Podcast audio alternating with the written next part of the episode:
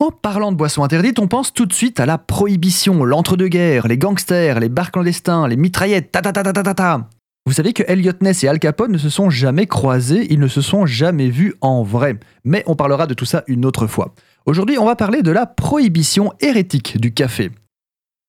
À la fin du XVIe siècle, Venise est plus puissante que jamais grâce à sa marine et son commerce. Elle exporte et importe de tout, notamment du café.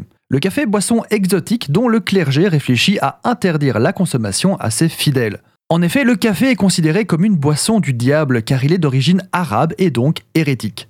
Le gros paradoxe est que le Coran, ne mentionnant pas le café dans ses textes, considérait également cette boisson comme illicite pour le monde musulman.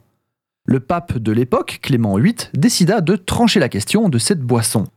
Il l'eut goûté et l'aurait trouvé tellement bon qu'il baptisa le café mais pas baptisé dans le sens moderne où on lui trouve un blaze. Non, non, il l'a baptisé, littéralement.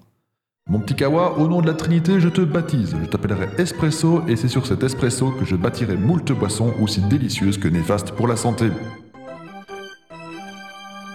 Ce ne sont évidemment pas les termes historiques, mais une fois le café baptisé, il fut reconnu comme chrétien et donc sa consommation fut de par le fait autorisée au monde occidental.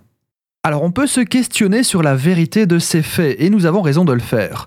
Ce qui est sûr, c'est que Clément VIII a bien goûté le café et a affirmé que, je cite, L'arôme du café est une chose bien trop agréable pour être l'œuvre du malin.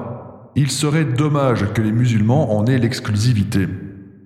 La légende du baptême est très certainement de la flûte, et encore une romance dont nous commençons à avoir l'habitude de voir ou d'entendre sur cette chaîne. Ne pensez pas que cette interdiction caféinée est un fait unique de l'histoire, au contraire.